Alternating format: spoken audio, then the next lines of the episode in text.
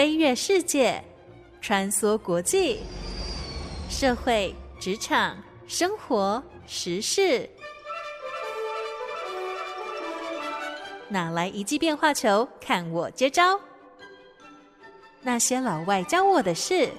和你 Easy Talk Easy Work。您现在收听的是《那些老外教我的事》，我是节目主持人焕恩。过去这一季百老汇最为震撼的一个消息，无非就是《Phantom of the Opera》歌剧魅影，在常驻纽约百老汇长达三十五年，历时将近一万四千场演出，娱乐了超过两千万人次的剧场观众之后，宣布正式熄灯，暂别百老汇。过去这些年来，对数以万计的观光客来说，你来纽约玩，你当然一定要来时代广场走一遭嘛，看一出百老汇音乐剧，更是绝对不能够省略的行程喽。就算你今天是平常对音乐剧完全没有任何概念的人，你也一定听过歌剧魅影。再说了，在纽约，不管你是从哪一个地铁站钻出来，基本上那一瞬间都是一个感官上巨大的冲击。车子喇叭声响不停，路上人多到你根本无法直行，还要随时留意路边堆积如山的垃圾。整个城市是又吵又臭又乱又挤，就连是当地人，仍然时不时会有一种“天哪，我根本不知道我是谁，我自己在哪里”这样子的一个无所适从哦。而时代广场更是集纽约的噪音还有人潮的大城哦，真的只能够用人满为患来形容。再加上刺眼如白昼的电子广告扛棒，完全布满了整个天际线，看的是让人眼花缭乱。电影里头不是常常会演，就是军情单位会利用播放震天价响的重金属摇滚音乐，还要开那种超级亮。高瓦数的照明灯，用这样子的手法来折磨、来征讯犯人、来逼他们就范吗？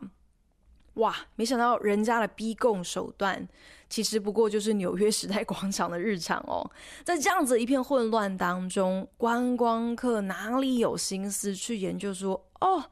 哦，现在百老汇线上大概有十几出音乐剧，我应该要去听哪一部呢？当然是想都不用想，直接去看最有名的歌剧魅影嘛。可是，即便是已经拥有如此高的知名度了，歌剧魅影还是不敌疫情期间纽约全面封城下的亏损。即便是在城市慢慢开放之后，观光客也开始回流，歌剧魅影仍然不得不在今年告别百老汇。也因此，不少剧迷都在期待啦。那到底会由哪一部作品来递补歌剧魅影所留下的这个空缺呢？能够成为下一部观光客会慕名而来的经典音乐剧作品？今年四月底在百老汇初次登台的全新音乐剧《New York, New York》，在当时看起来是最有接班人的潜力。这部音乐剧灵感来自好莱坞大导演 Martin Scorsese 马丁史柯西在一九七七年所执导的同名电影。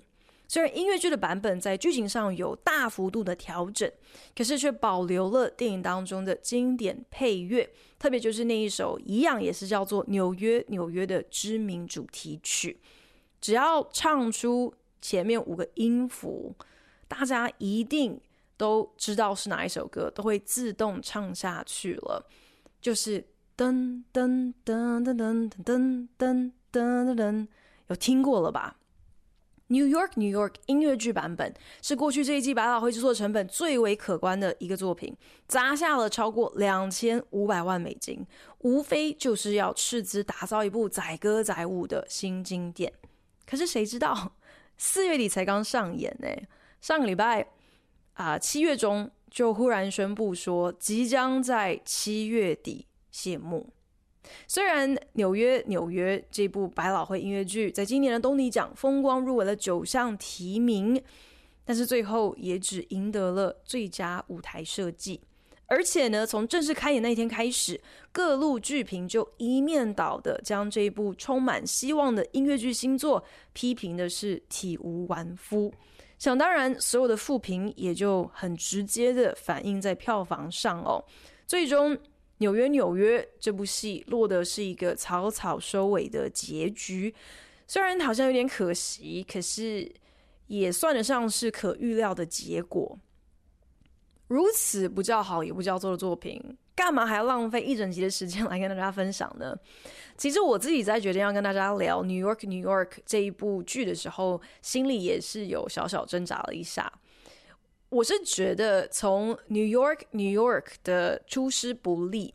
可以让大家见证一下百老汇剧场界是有多么的歌喉哦。你可能有雄厚的资本，有内建的 IP，有超卖力的卡司，有出色的乐团，甚至是有大有来头的作词作曲人，还有整个城市的这个品牌替你加持。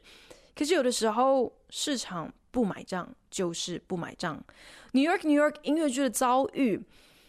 根本就是啊，任何一个人的纽约梦的缩影啊。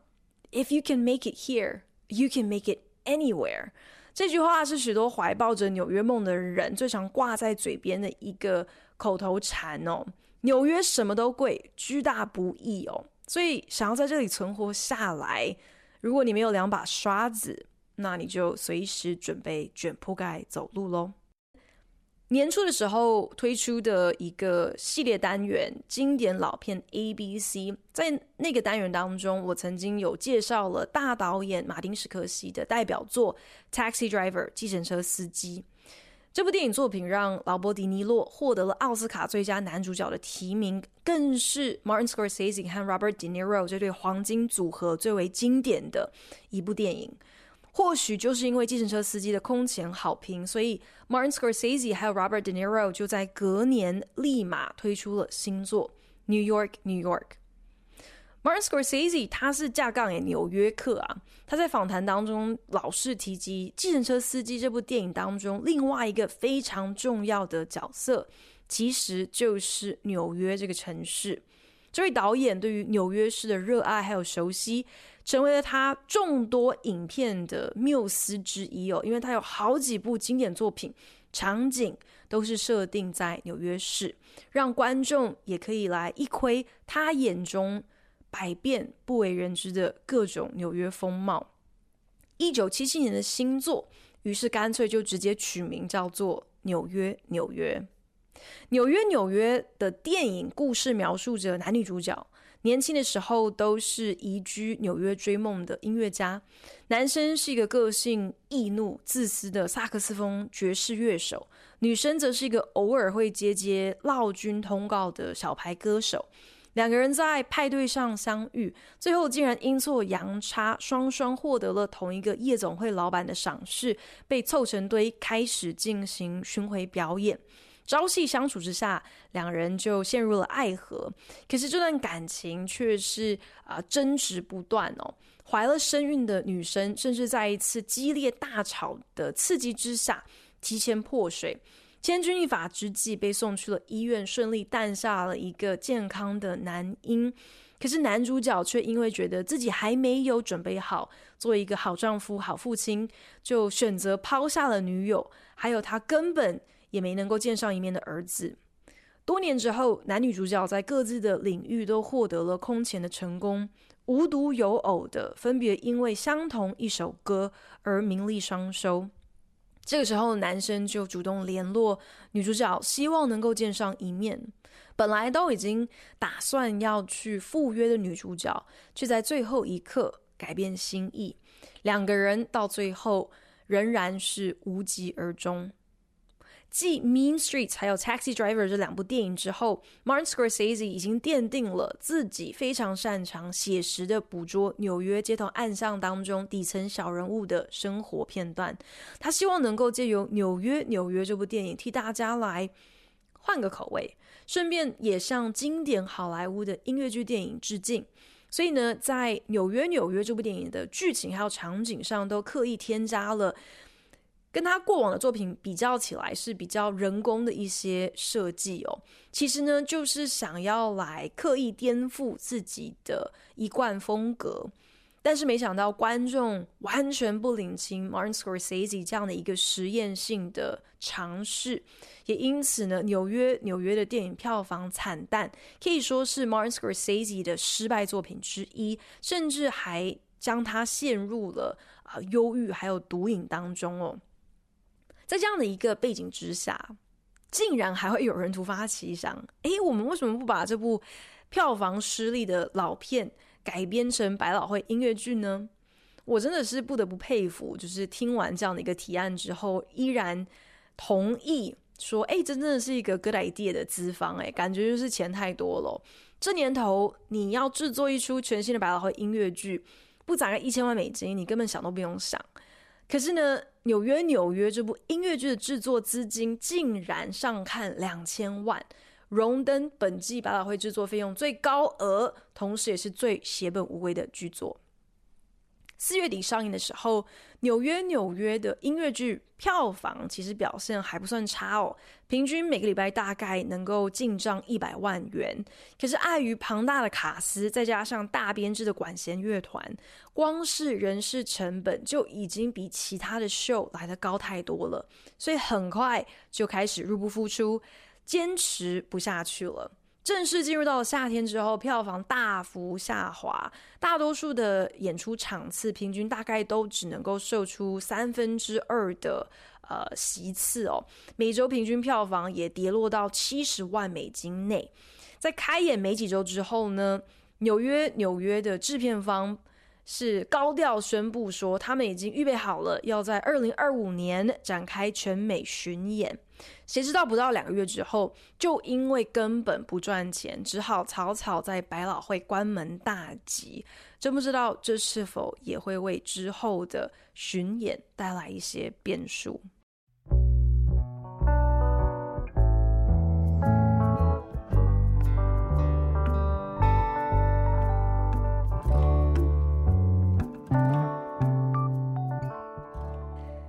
我不久之前看到了一篇文章，提到哦，因为串流平台的兴起，观众观影习惯的改变，电影院门可罗雀，电影生态已经大不如前，面临非常严峻的一个产业挑战哦。所以很多大片场宁可打保守牌，认为压住压在既有 IP，这才是最靠谱的票房保证。你看，漫威宇宙的这个票房制霸，其实就是一个最好的证据哦。漫画还有小说，如果本身的知名度已经够高了，那就是等于是自带流量的一个呃现成 IP 嘛。拍成电影，至少你有一定程度的这个内建市场。所以迪士尼忙着将他旗下的经典卡通通通翻拍成真人版本，从《狮子王》、阿拉丁到小美人鱼，还有近期的星际宝贝哦。其他片商不是把钱跟精力放在拍什么前传啦、续集啦，不然就是改版翻拍旧作，再不然呢就是跟电视圈一起前仆后继的抢购畅销小说的电影版权。这年头，像是《妈的多重宇宙》啊，或者是《奥本海默》这种原创 IP 的电影，其实已经越来越少了。严格上讲起来，《Openheimer》啊这部电影也不太能算是原创 IP，毕竟它也是翻拍自啊一本人物传记嘛。那包括像是芭比娃娃的母公司 Mattel 这个玩具公司，它也打算挟着这个势头，就是看中了这个好莱坞。对于现成 IP 是趋之若鹜哦，所以决定要为他旗下一拖拉库其他的玩具 IP 好好的都来谈一个电影翻拍的版权，要来海捞好莱坞一笔。我们一定都知道，就是任何出于恐惧所做出的这个决定，八九不离十都不会有什么好结果啦。所以你今天到底是因为真的有一个很好的故事非拍不可，所以你选择来呃采纳。现成的 IP，还是其实你只是因为不想要赔钱，你是为了要巩固票房，所以呢，你只好随便找来一个现成的 IP 来充数哦。我觉得这个决定跟判断力好像很容易就会本末倒置。那当然，我这边也不是说既有的 IP 拍不出好看的电影作品。我们看《Barbie》这部电影啊，它的傲人票房其实就是一个非常好的一个反证。可是我就在想啦，演艺圈的人。感觉好像就连危机意识也是有志一同的。因为就算你是在剧场界，你也很难不以票房作为你的一个优先考量啊。某种程度上，对剧场圈来说，尤其是百老汇而言，翻拍既有 IP，这可以说是他们最根本的一种经营模式。因为好看的戏，在不同制作还有设计之下，加上不同演员的诠释，其实可以不断的推陈出新。所以你才会有 revival，你才会有复刻制作，这也成为了百老汇死忠粉丝最引颈期盼的一种作品类别嘛。可是除了复刻制作经典巨作之外，百老汇对于现成 IP 的翻拍，其实跟好莱坞说起来是没有什么太大的分别。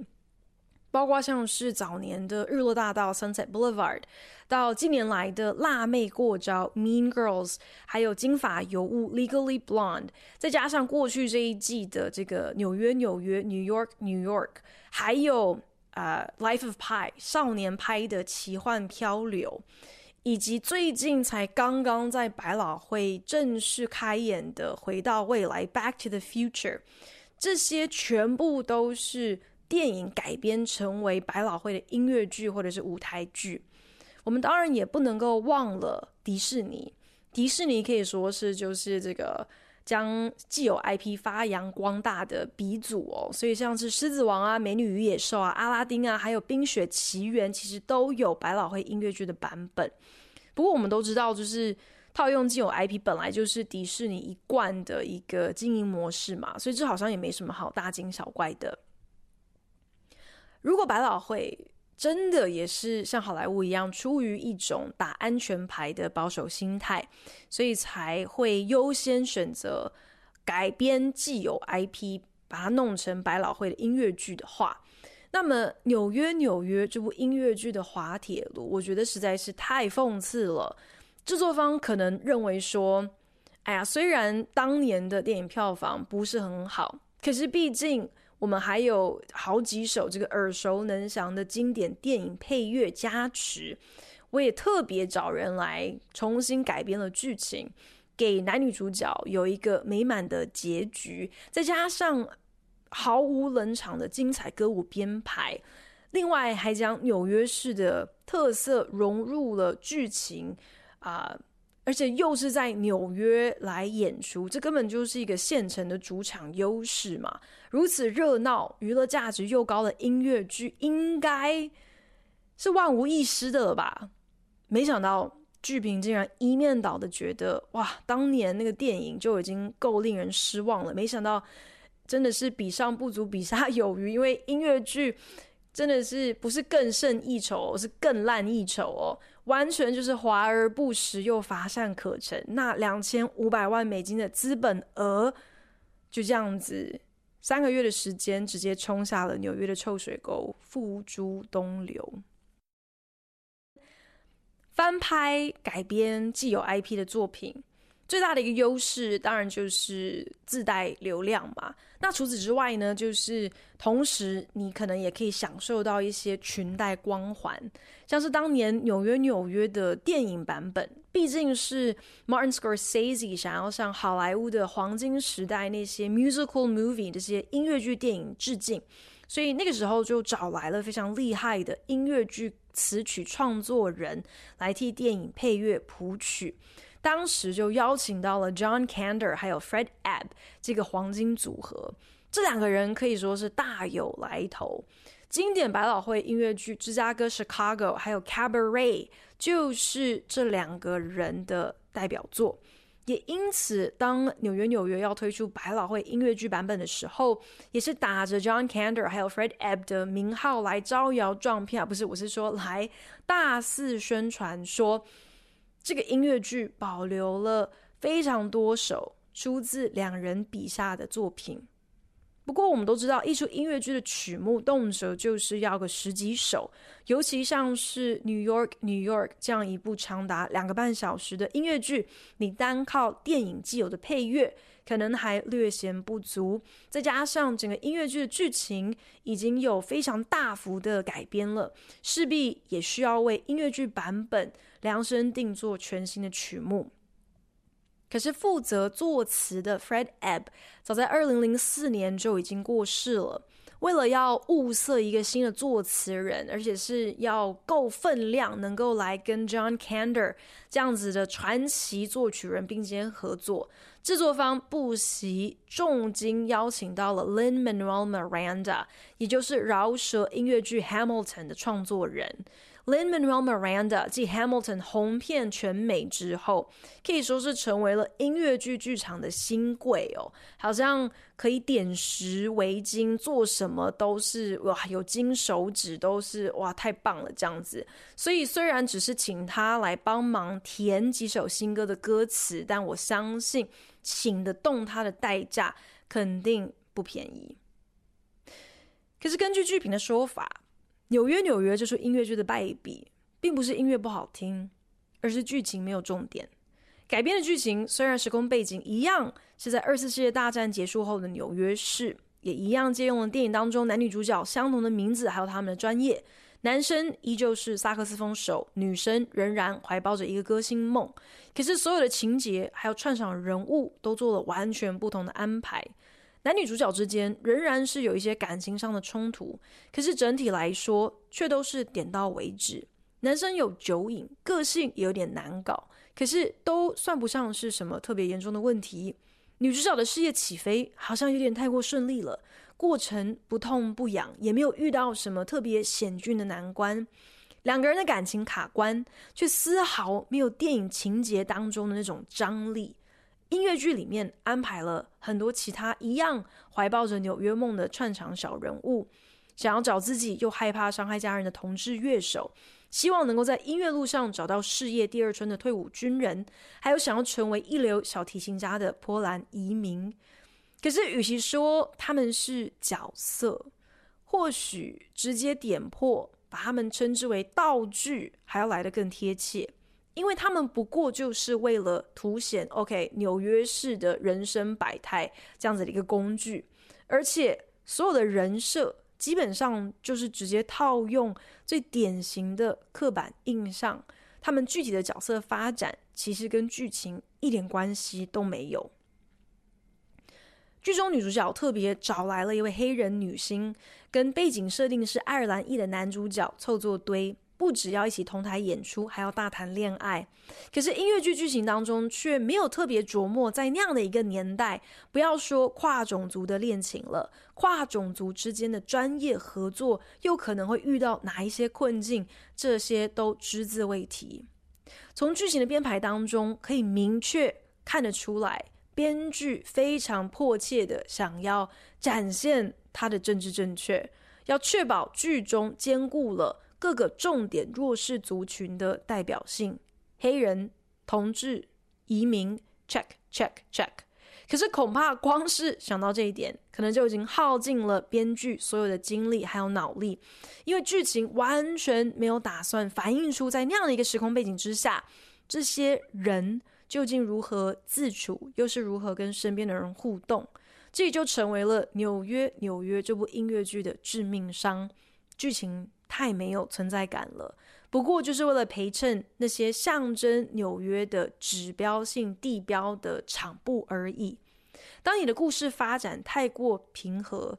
冲突太快就轻易的被化解掉了，一切人物的设定也都是点到为止，角色之间既没有戏剧张力，也没有化学反应。观众更是难以引发共鸣，所以当男女主角的恋情触礁的时候，也就难以让人提起劲来去在乎他们是不是能够修成正果。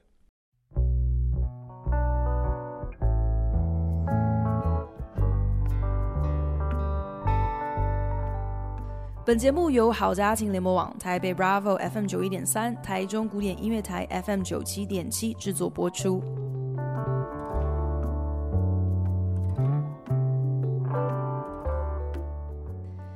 New York, New York，纽约，纽约这部音乐剧只能够说是雷声大雨点小，整体的概念还有制作的用心，确实是让人很期待哦。但是结果却不如预期。这部剧还特别找来了东尼奖的金奖导演，还有编舞指导 Susan Stroman，他也确实为这部音乐剧设计了一段非常精彩的踢踏舞桥段。这个桥段的灵感应该是源自我们应该都在脑海中看得见一个非常经典的纽约黑白照片，就是有一整排的工人。啊、呃，双腿悬空的坐在高楼鹰架上吃午餐。那 Susan Stroman 就突发奇想，干脆将这个摩天大楼的鹰架变成了一段踢踏舞表演的场景，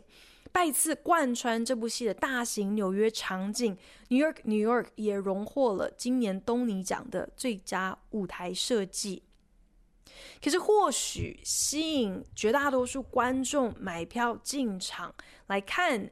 纽约，纽约这部戏的卖点就是大家都期待能够现场来重温 John Kander 还有 Fred Ebb 的经典主题曲，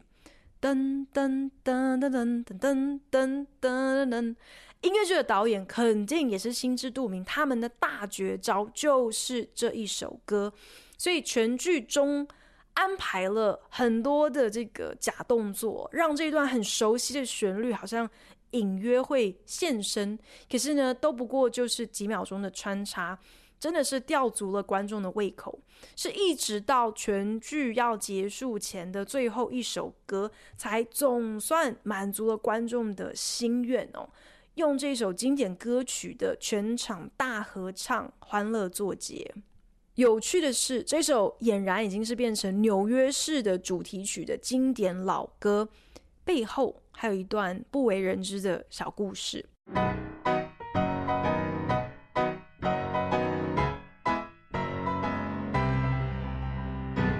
The inspiration for the song was that we were hired to write a score for a movie called New York, New York. The movie was directed by Scorsese and Robert De Niro and Liza were the stars of it. We wrote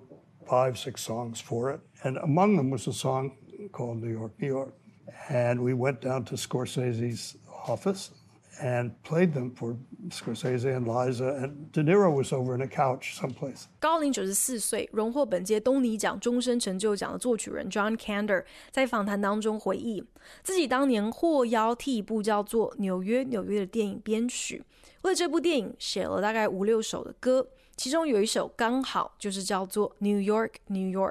他和他的作词搭档 Fred Ebb 特别跟导演 Martin Scorsese 还有电影当中的女主角相约，要现场来弹奏这几首歌，呃，像是一个成果发表之类的。那那个时候呢，John Kander 还有 Fred Ebb 他们其实根本没有注意到，其实 Robert De Niro 男主角。也在房间，他就躺在房间角落的一张沙发上。Sort of getting ready to leave, and suddenly we saw an arm come up on the couch. He said, "Excuse me." And he went over and talked to De Niro. There was a very animated conversation. Scorsese came back and, in a very embarrassed way, said, "De Niro feels that the world goes round is a song which is attached to Liza's character, and it's very strong." and New York, New York, which is attached to my character, is not. And Scorsese, who is really a lovely man, in the most embarrassed way said, Would you mind going back and taking another crack at it? And Fred and I, in our most, I don't know how he would describe it, of course not. 整个过程其实是很顺利的，在 John Kander 还有 Fred Ebb 啊、uh,。 表演完他们为这部电影所写的这几首歌之后，Martin Scorsese 其实是十分满意成品的。可是，正当 John Kander 还有 Fred Ebb 起身准备要离开的时候，却看到了沙发后面伸出了一只手。这个时候，他们才意识到，原来 Robert De Niro 把刚才的歌曲都全部听在耳里了，而且他非常的有意见。那这个时候呢，导演 Martin Scorsese 就赶快凑上前去了解状况啊，想要知道说，诶，男主角是哪里不满意，有什么意见？经过一番激烈讨论之后，Martin Scorsese 才啊、非常尴尬，可是又不失礼貌的跟 John Kander 还有 Fred Ebb 表示，诶，这个 Robert De Niro 他认为女主角的主打歌写的是非常的有力哦。可是呢，啊，你们的这首《纽约纽约》这个应该是男主角的这个主打歌，却比较起来没有那么出色哦。那 Mars g o r s e s e 讲到这边，真的是已经恨不得有个地洞可以钻进去哦。他就说：“诶，我不知道你们是不是啊、可以回去，可能再试一次，再做一些调整，可能啊、再再写一首新的，Take another crack at it。”哇，John Kander 和 Fred Ebb 当时听到，整个是气到不行哦，严正拒绝哦，不可置信，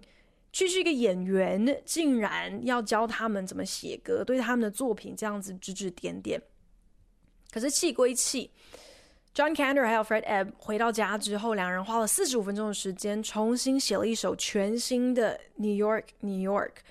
那这也就是我们现在熟悉的版本。所以事实证明，其实 Robert De Niro 是对的。当初的这个呃《纽约纽约》这首歌的版本，确实大不如重新改写之后的呃这个 version。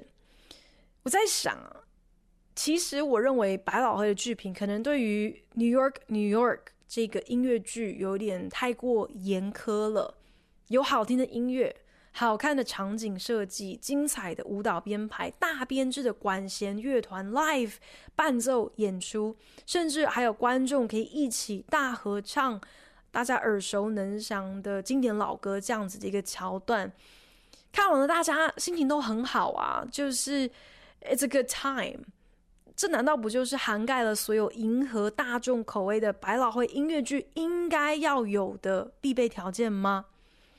只能够说，剧场如战场，除了这些必备条件之外，你想要能够存活下来，你还需要一点 secret sauce，需要一些能够让你鹤立鸡群的特殊秘方。很明显的，就算你今天是打着纽约纽约的名号，摆明了就是在向这个五光十色的大苹果示爱致敬。这也不足以保证你就能够在这个昂贵而歌喉又现实的城市生存下来。后浪推前浪，前浪死在沙滩上，这就是百老汇的现实啊！好在总是有下一部新的音乐剧等着要登台，毕竟旧的不去，新的不来。我想，这大概也就是纽约市和百老汇总是能够生生不息的秘诀吧。谢谢您收听今天那些老外教我的事，我是花恩，我们下礼拜同时间空中再聊喽，拜。